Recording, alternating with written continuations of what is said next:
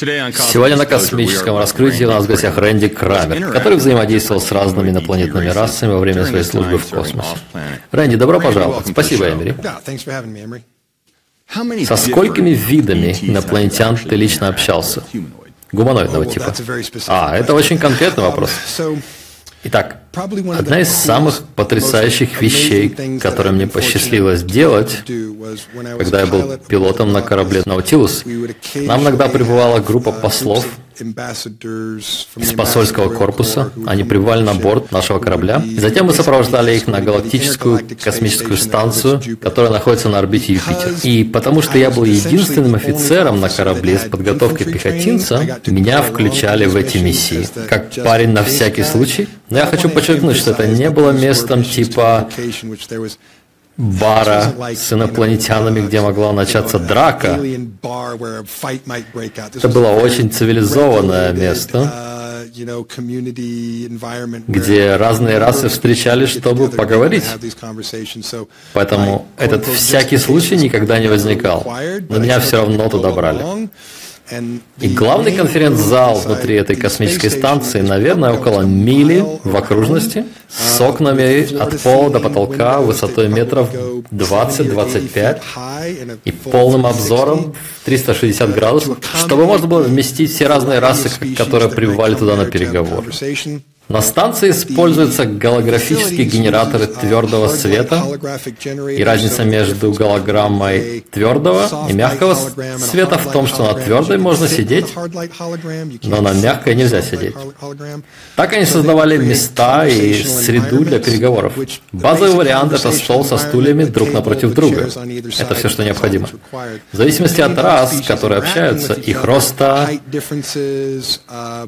жидкостные или газовые среды, одеты ли они в костюм для поддержания своей среды или нет. Все эти условия можно создать очень быстро прямо на месте. И включить их так же быстро, как они были включены, потому что это просто компьютерный код, который генерирует эти твердые голограммы. И этот зал, пожалуй, постоянно был наполовину, на две трети или полностью заполнен. То есть место было очень оживленное. И самая низкорослая раса, с которой я общался, там была ростом примерно 45 сантиметров, а самая высокая выше 15 метров, включая широкий спектр гуманоидных, негуманоидных существ, опять же, головоногих, амфибий, любые формы жизни, которые можно себе представить в эволюционировавшем состоянии. Итак, в этой среде я лично сидел за столом с несколькими десятками раз, но в то же время я был на расстоянии примерно 15 метров от сотен, сотен других раз. То есть, все это очень разнообразно, но кажется, ты говорил о гуманоидных расах. Гуманоидных рас я, наверное, встречал примерно 5-6, может около 10. Они были более осознанные и умные, чем мы. Наверное, там были примерно такие же, как мы, или немного более развитые расы, чем мы. Но, честно говоря, было больше тех, кто примерно такие же, как мы по развитию, чем тех, кто гораздо более развит. Есть убеждение, что другие расы настолько более развиты, потому что могут путешествовать в космосе. Я хочу подчеркнуть, что это не всегда связано. Космические технологии и корабли не гарантируют, что вы самая умная раса на районе, потому что не все получают свои космические технологии, изобретая их сами. Они берут их у кого-то другого, так же, как мы получили эти технологии у кого-то другого. Поэтому все очень индивидуально на самом деле. Я рад, что ты упомянул это, потому что существует этот неверный стереотип, что «О, они инопланетяне, они супергерои галактики», но это не так, совсем не так. Это, по сути, мы, только в будущем. Но это все равно мы, понимаешь, о чем я? Да-да-да. И очень часто я удивлялся, я реагировал так, I was like, Я думал, кажется, он неправильно произнес слово на английском, или, может быть, он телепатически неправильно мне передает. Но все делают ошибки, верно?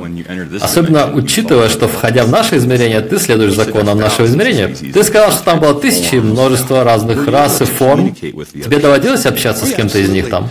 Да, конечно, опять же. Они создают среду для переговоров, и в зависимости от языкового барьера или его отсутствия, есть разные способы перевода. Иногда это физическое существо, кто-то из группы, которое переводит вербально.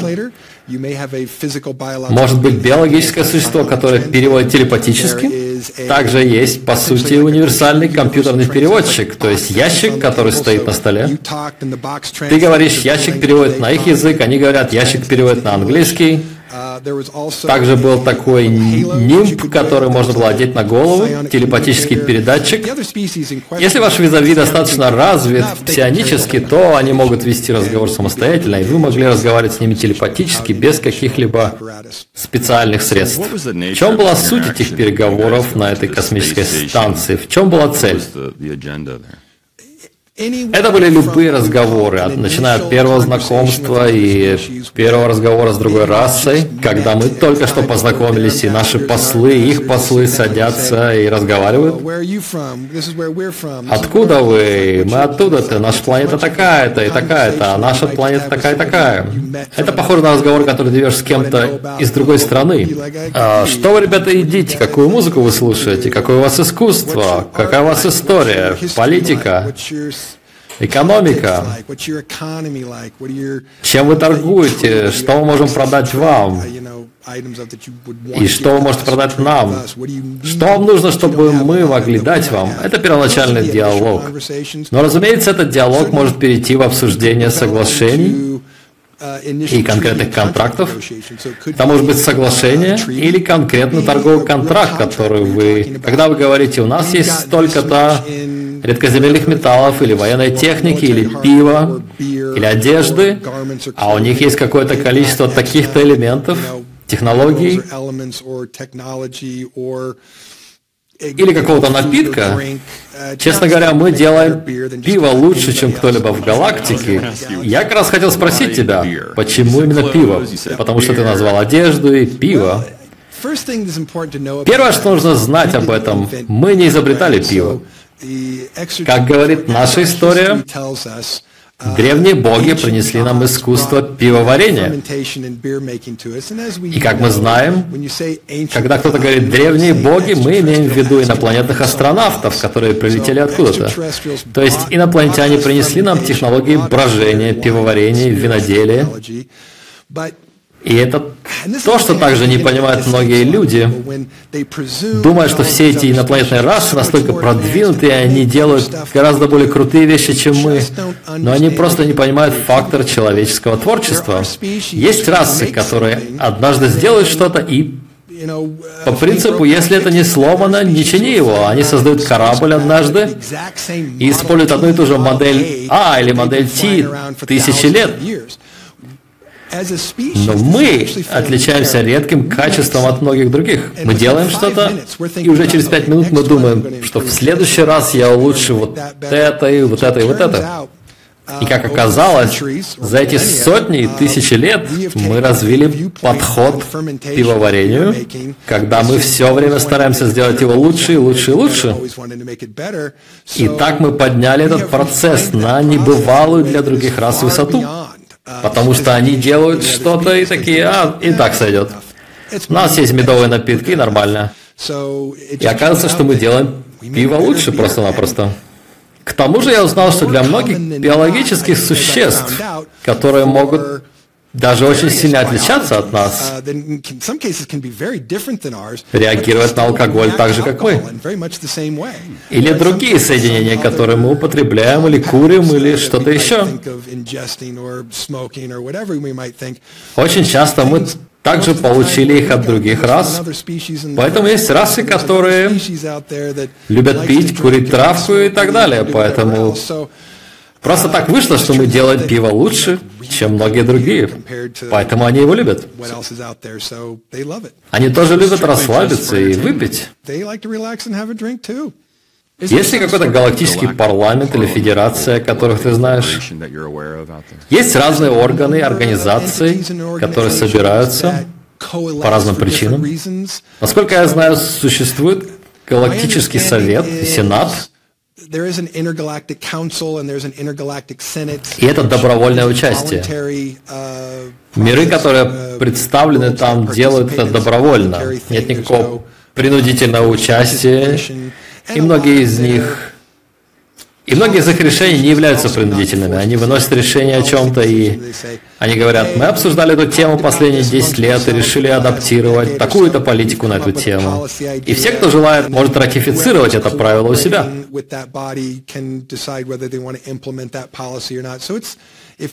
Если вы думаете, что политика здесь, на Земле, сложная и беспорядочная, галактическая политика еще сложнее и беспорядочная иногда.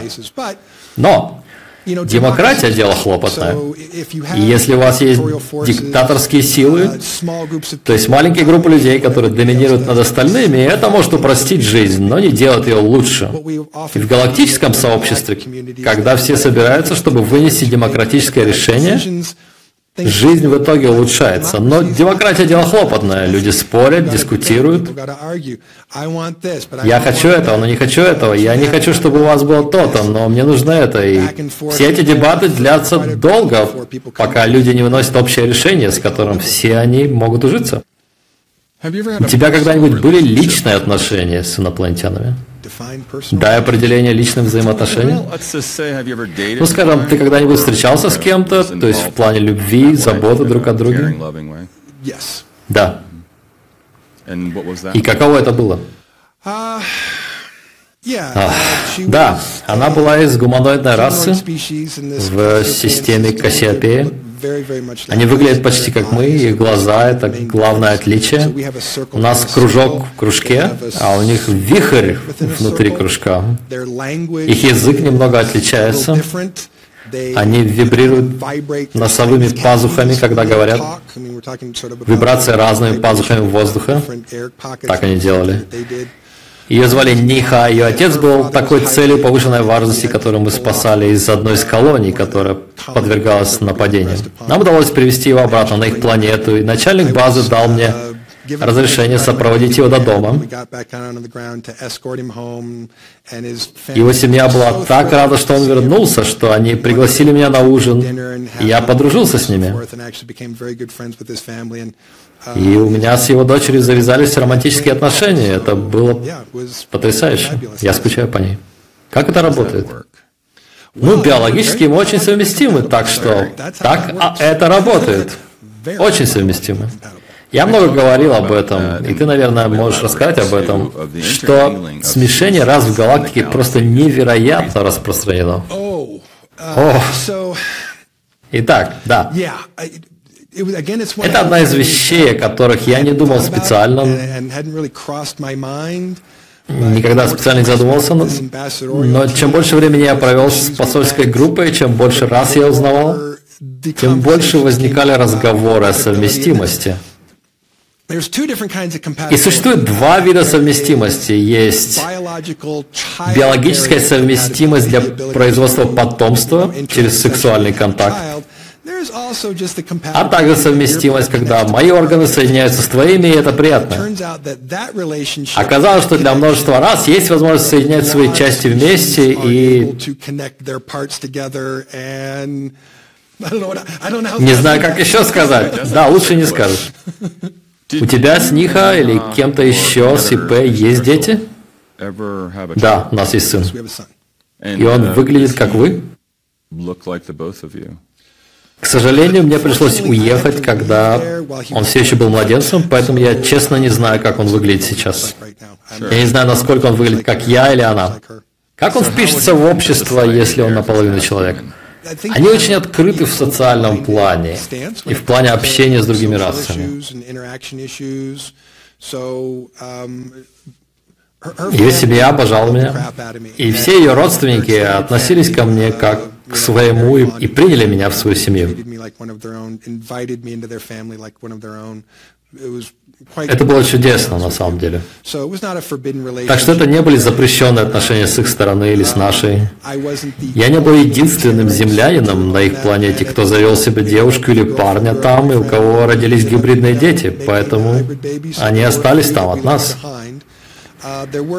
Командование проводило дознание перед нашим отъездом, и не то чтобы речь шла о каком-то проступке, они просто хотели знать больше информации об этом. Так что, я думаю, он вырастет и будет принят, даже не принят. Я думаю, что Честно говоря, его будут видеть как существо с уникальными качествами и чертами из-за моей ДНК. Это культура, которая берет лучшее от каждого и находит лучшее место для человека в своем обществе. Они сделают то же самое для него, в зависимости от его талантов и желаний, того, что он хочет делать в жизни. А они найдут для него место, где он будет счастлив, потому что так они и делают. Командование когда-нибудь предостерегало вас против связи с местными? Нет, совсем нет, они не были против. Они, по сути, основным правилом было уважение к культуре, уважение к местным правилам, не вступление в отношения с членами расы, которые могли бы принести вред, избегать насилия и так далее.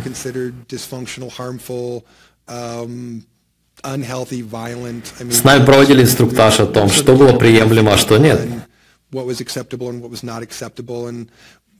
Нас не то чтобы подталкивали или предостерегали к отношениям, то есть не предостерегали вплоть до запрещения, но не было и такого типа «давай вперед».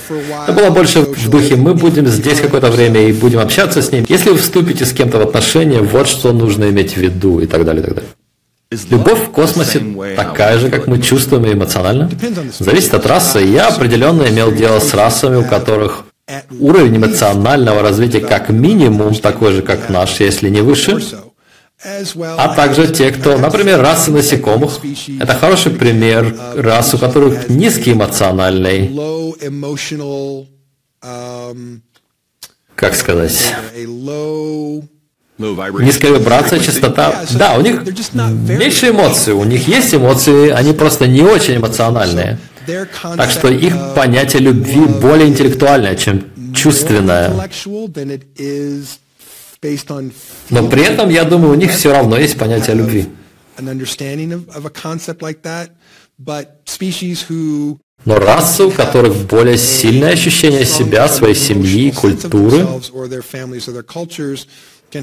могут иметь очень глубокую любовь к семье, партнеру, планете, цивилизации. Иногда так же или больше, чем у нас. Имел ли это дело с расами, которые были чересчур чувствительными настолько, что вас инструктировали? Будьте осторожны с ними, потому что они потают это. Да, была встреча на галактической космической станции, когда из-за их чувствительности мы не могли встретиться в главном зале. Нам пришлось идти в отдельную комнату внизу, которая нас проинструктировали, и только члены нашей группы, которые могли продемонстрировать определенную эмоциональную дисциплину, допускались до этой встречи. Нам дали какие-то препараты даже, которые подавляли гнев и другие сильные эмоции, то есть они заглушали наш эмоциональный фон, нам сказали держать эмоции как можно нейтральными, потому что любая наша эмоция может ощущаться очень сильно для них, что приведет к их сильному эмоционированию и отразится на нас, в свою очередь. Это был очень интересный процесс, однозначно. И очень-очень интересный разговор. На самом деле нужно сказать, что разговор шел в русле того, как они чувствовали по поводу чего-то, чем того, как они интеллектуально или математически удовлетворялись чем-то. Грубо говоря, надо сказать, что у некоторых рас есть левое и правое полушарие, но у некоторых есть множественные доли мозга. Да, да, да, да. Множественные доли. Это делает все гораздо интереснее. У тебя не, не только левое и правое, а много разных сторон и аспектов, так сказать. Это был увлекательный опыт. Очень интересно. И когда встреча закончилась, все встали, и каждый член их группы подошел к нам и обнял нас. Очень долгие, почти неловкие объятия. Ты уже отпустишь меня? Я такой, сколько мы должны так стоять? Мы такие, не-не-не, ждем, пока они закончат объятия первым, потому что если ты первый размыкаешь объятия, это может обидеть их. Так что... Но это было очень неловко, эмоционально неловко. Какой стандартный протокол общения при таких встречах? Нам дают инструктаж. А, опять же, все зависит от того, куда мы отправляемся, что за раса, их уровень цивилизации, язык и так далее. То есть нас информировали, давали нам список, чего можно, чего нельзя делать, основываясь на их культуре. Не следует делать то, что будет считаться оскорбительным у них, что для нас будет естественно, но они посчитают это оскорбительным. То есть список того, что можно нельзя делать, чтобы не создавать эксцессов. У тебя есть какая-нибудь любимая раса? О, хороший вопрос, правда? Очень хороший вопрос. Любимая раса? Я не знаю, как только ты сказал, у меня в голове возник целый список из топ-10.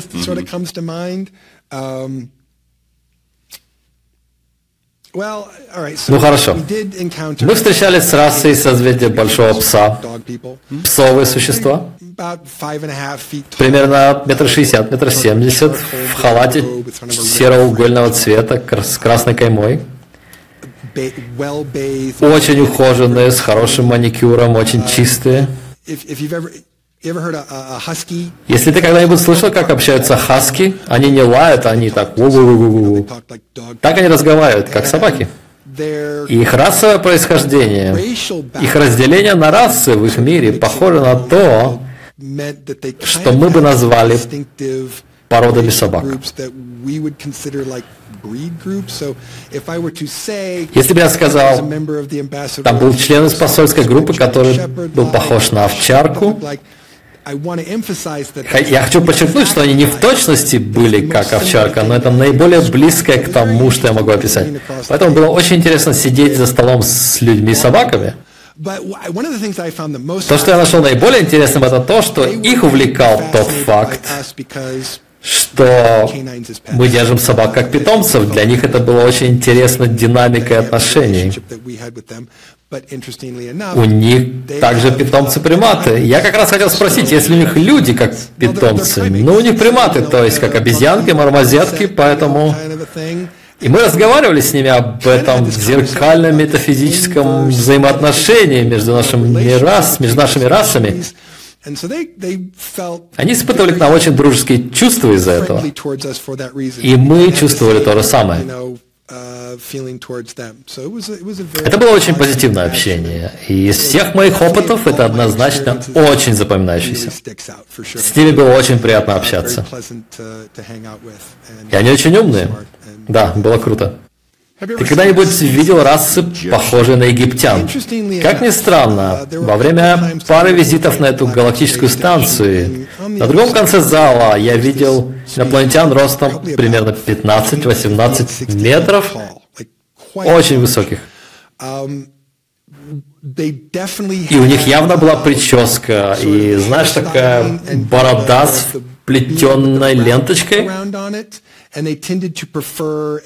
Они предпочитали одежду в виде туники, и ткань была потрясающей, с потрясающими узорами на ней. И это первое, что я подумал, когда увидел их. Это, о, это похоже на египетских фараонов.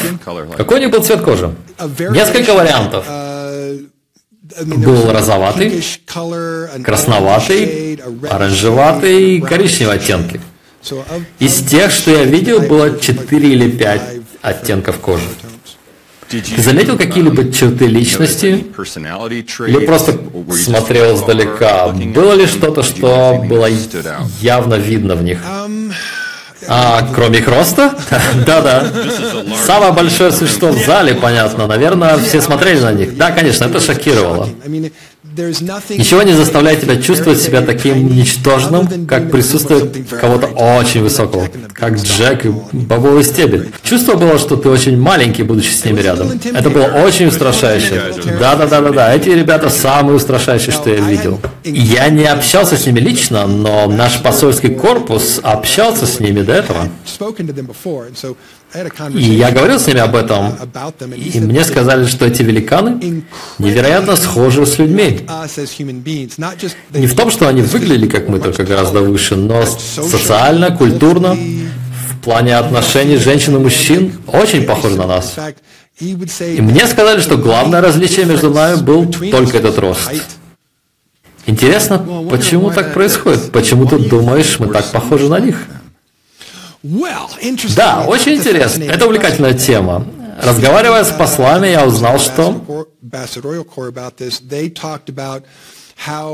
Повсюду во Вселенной есть множество самых разных рас. Но существует также очень интересная тенденция повторяемости. То есть при том, что так много разных видов существ, одновременно можно увидеть повторение типологии в природе. То есть мы здесь, кто-то на другом конце галактики, но смотри, как удивительно мы похожи. Или вот мы встретили расу отсюда, есть еще такая же раса вон аж оттуда, и смотри, как они похожи.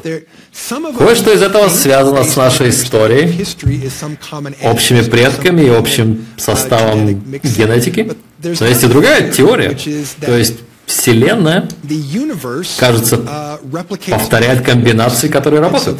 То есть это уравнение в математике Вселенной, которые работают, и в какой-то момент Вселенная, так сказать, говорит, давай повторим то же самое здесь, потому что это сработало тут. При этом они живут на планете гораздо крупнее нашей в системе с красной звезды, поэтому они ростом 15-16 метров. Но это такая же атмосфера с кислородом, азотом, углекислым газом, поэтому органическая, может даже гуманоидная жизнь будет процветать там. То есть это комбинация рас создателей, прародителей и внутреннего устройства самой Вселенной, которая повторяет математические уравнения которые были успешными. Итак, во время визитов на эту галактическую станцию в этих миссиях, замечал ли ты также инопланетян, у которых с собой были питомцы? Ну, у Ниха был, опять же, такой примат, похожий на мармозетку, примерно такого размера, глаза примерно такие, довольно умный, очень дружелюбный. Первый раз, когда я был у них дома, он испугался меня до смерти. Но это из-за того, что он понюхал меня, и он никогда в жизни не чувствовал такого запаха. Первые два раза он убегал в другую комнату и как бы смотрел из-за угла на меня. Но потом я начал приносить ему еду. И как только он понял, что я приношу еду, он начал лазить по мне, заглядывать в карманы в поисках морковки или чего-то еще, что я приносил. Он мог общаться? Невербально, но так же, как собака или кошка общаются с нами. Это было так же. Он был очень умный, можно было понять, что он, что он чувствует и думает, смотря на его жесты, на язык тела и так далее. А, так же, как ты можешь понять, что кошка или собака чувствует по их языку тела и так далее. И как ты общался с Ниха? Вербально? Телепатически? Интересно, что уровень их псионического развития слегка выше нашего. Поэтому для них, естественно, как для расы, развиваться псионически с детства и по мере взросления. Поэтому их язык однозначно вербальный. Но есть также и псионический компонент, то есть одновременно происходит общение на вербальном и псионическом уровне. И очень долго, пока я учил язык и пытался произносить слова, она говорила мне, нет-нет-нет, это не только слова, ты должен чувствовать то, что говоришь. И ты должен фокусировать это из своего мозга в мой мозг. И понадобилась практика, чтобы разговаривать вербально вместе с ментальной концентрацией на том, что я говорил языком, ртом в плане слов но также фокусировать свой ум и эмоции. И будучи людьми, мы не делаем такого. На самом деле, иногда мы можем сказать одно, а думать и чувствовать совсем другое.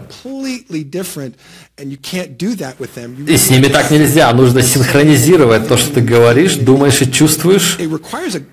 Это требует сильной концентрации. И надо сказать, что уровень их общения был гораздо более глубоким из-за этого чем наш. А, и мы очень общительная раса. Мы, кстати, очень выразительные вербально и невербально, но они еще больше. Поэтому разговоры с ними могут быть очень сложными, глубоко эмоциональными и психологическими. Да, целый новый уровень. Подумай о своем лучшем друге или лучшем партнере, с которым ты был и том, насколько глубоко и близко ты можешь общаться с таким человеком. Для них это обычный уровень общения. Это форма телепатии, не так ли? Да, конечно, потому что язык Вселенная — это телепатия в будущем. Мне нравится, что ты сказал, потому что я испытывал тоже. Эмоции очень важны. Мне нужно было успокоиться перед тем, как я зайду в комнату, где находится инопланетянин, потому что если я раздражен, я говорю «привет» в голове. Для них это как если бы я орал «привет» в голове. Я понял, что ты имеешь в виду. Когда ты говоришь вербально и одновременно с намерением, я думаю, людям нужно понять, что так это работает. Они воспринимают тебя целиком, а не только вербальную часть общения. И это здорово, как нужно вкладывать эмоции в свой голос, вкладывать энергию в слова. И это отличная практика для людей. Ты, наверное, обучаешь этому. Если даже посмотреть, как мы общаемся как люди, есть вербальная часть, есть выражение лица, есть язык тела, и поэтому ты просто добавляешь больше компонентов в общение таким образом. Как ты выучил язык и язык? Ну, они учили меня, опять же, поскольку это вербальное псионическое общение. Когда они общались со мной, они старались загрузить информацию в мой мозг. Поэтому я смог освоить язык гораздо быстрее, чем если бы я просто использовал приложение или что-то типа этого. Можно ли сказать, что это программирование не загружает тебе язык? Иногда это так ощущалось, да. Ощущение было такое, что было трудно, трудно, трудно, а затем однажды все просто включилось в голове. Я говорил довольно бегло, но я помню, что я слышал себя, что я разговариваю не как взрослый. Я слышал, что произношу слова больше как ребенок. Поэтому была еще точность, которую нужно было настроить мне. Но, как я сказал, было трудно-трудно, а потом в какой-то момент все просто переключилось. Кто-то лично учил тебя? Я учился у их семьи. Чем больше времени я проводил с ними, тем больше они подбадривали меня произносить слова. Мы сидели за столом, они передавали мне блюда, говорили названия. Я должен был спросить что-то на их языке. Ощущение было, как будто я снова стал ребенком, когда родители подбадривают тебя к говорению как взрослый.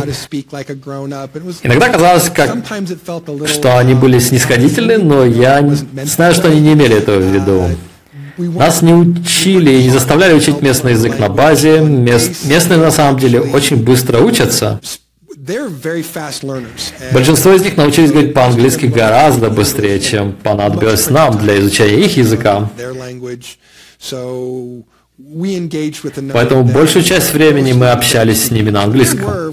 Но, конечно, были и те из них, кто вообще не говорил ни слова на английском.